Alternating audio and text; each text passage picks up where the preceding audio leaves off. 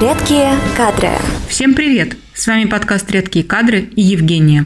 Почему они уходят? Борьба с текучестью кадров является актуальной для многих предприятий. Текучесть напрямую влияет на производительность и качество продукции. Это уже давно не секрет. Каковы показатели текучести кадров на современном российском предприятии и в чем ее основные причины? По данным опроса среди предприятий, в среднем текучесть кадров в России составляет 14%, медиана же целых 24%. При этом большинство предприятий оценивает свой уровень текучести как низкий или средний, и лишь 7% компаний считают, что у них высокая текучесть кадров. Работодатели отмечают и внешние, и внутренние причины текучести. Первое место делит высокая интенсивность труда и особенности рынка труда России, связанные с дефицитом специалистов. Компании также выражают самокритику в отношении недостатка возможностей профессионального или карьерного роста или месторасположения предприятия. Пятерку лидеров замыкает фактор недовольства сотрудникам со стороны руководителя. Почти треть респондентов отметили эту причину. Но немаловажным фактором являются также ошибки при найме сотрудников.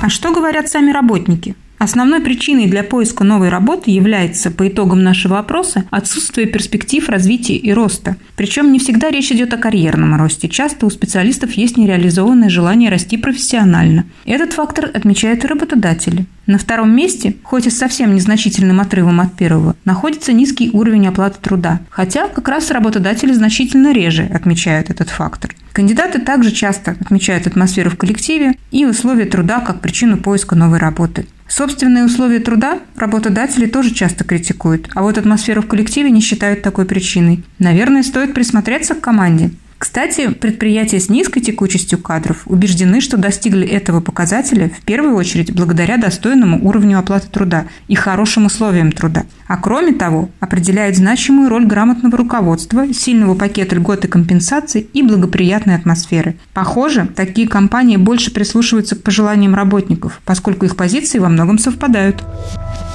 Что делают предприятия, чтобы снизить текучесть кадров? Две трети компаний работают над программами адаптации персонала, а также обучают руководителей управлению персоналом. Более половины компаний практикуют также выходное интервью или анкетирование сотрудников для анализа проблем предприятия. Популярными среди предприятий мерами являются также программы повышения вовлеченности, удовлетворенности и лояльности персонала и совершенствование рекрутингового процесса для уменьшения количества ошибок при найме. Пусть мнения ваши и ваших работников совпадают, а текучесть кадров будет минимальной. Слушайте редкие кадры и используйте нашу экспертизу в работе. Всем пока! Редкие кадры.